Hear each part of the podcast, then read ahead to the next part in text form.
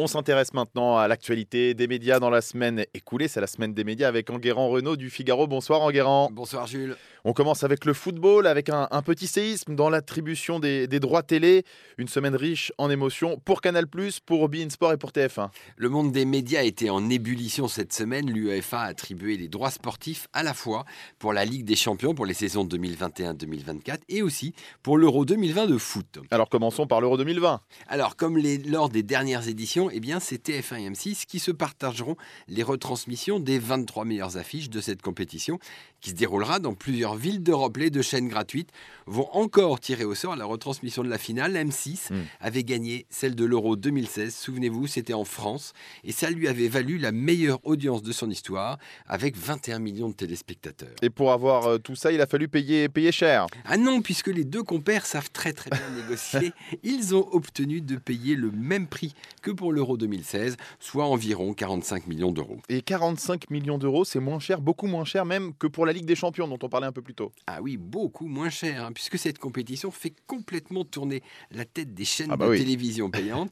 Cette année, il y avait quatre candidats pour faire monter les enchères. Altis, qui était le tenant du titre, Canal Plus et Beansport, qui voulaient récupérer ses droits perdus il y a trois ans. Et enfin, un petit nouveau Mediapro qui voulait acheter les droits de la Ligue des Champions pour compléter hmm. ceux de la L1 acquis il y a un an.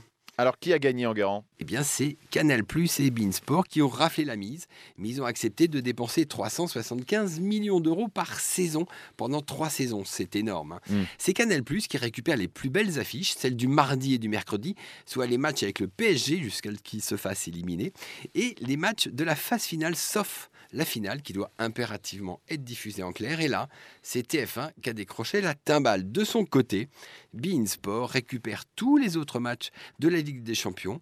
La chaîne sportive Qatari obtient ainsi 104 matchs par saison, un gros volume hmm. pour satisfaire ses abonnés. Et alors comment réagit RMC Sport qui, qui vient de perdre ce droit? Ah oui, alors déçu forcément, mais au final, le groupe Altis, qui est la maison mère de RMC Sport, est soulagé.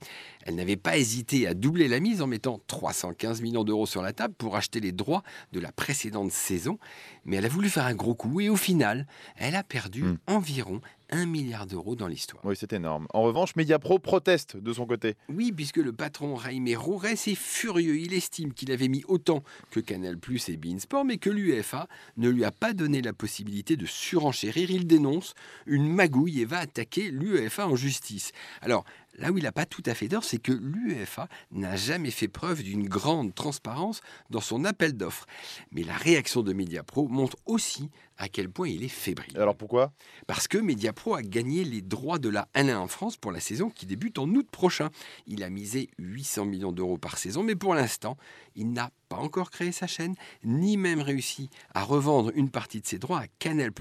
Alors, en gagnant aussi la Champions League, il aurait hmm. monopolisé tous les droits du foot et là, il serait devenu incontournable. Malheureusement, c'est raté. Oui, c'est raté. Donc euh, les passionnés de foot vont devoir avoir plusieurs abonnements pour voir toutes les compétitions. Euh, voilà, de ce côté-là, on peut y perdre aussi. Allez, tout autre sujet. On s'intéresse maintenant à l'agence Bloomberg, bien embêté que son actionnaire Michael Bloomberg se lance dans la campagne pour les présidentielles américaines. Et oui, le patron de l'agence Bloomberg et du magazine Bloomberg Business Week, l'anglais John Micklewett, a dû se livrer à un exercice de contorsionniste. Il demande à ses journalistes de ne plus enquêter sur Michael Bloomberg ni sur tous les candidats à l'investiture démocrate. Ces journalistes n'enquêteront que sur le candidat républicain Donald Trump. Alors là, c'est du pain béni pour ce dernier qui ne va pas manquer de dénoncer les médias hmm. fake news.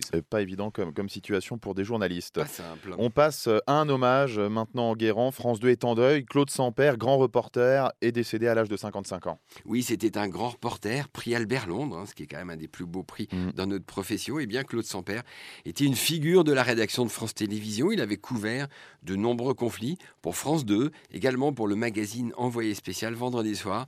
Laurent Delahousse lui a rendu un hommage plein d'émotions. Écoutez-le. Avant de se quitter, une triste nouvelle, celle d'un départ trop rapide, celui d'une des grandes signatures de la rédaction de France 2.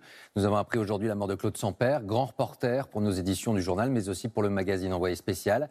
Il avait obtenu le prestigieux prix Albert Londres. Il a parcouru la planète pour nous informer en Afghanistan, au Kosovo, au Cambodge, aux États-Unis.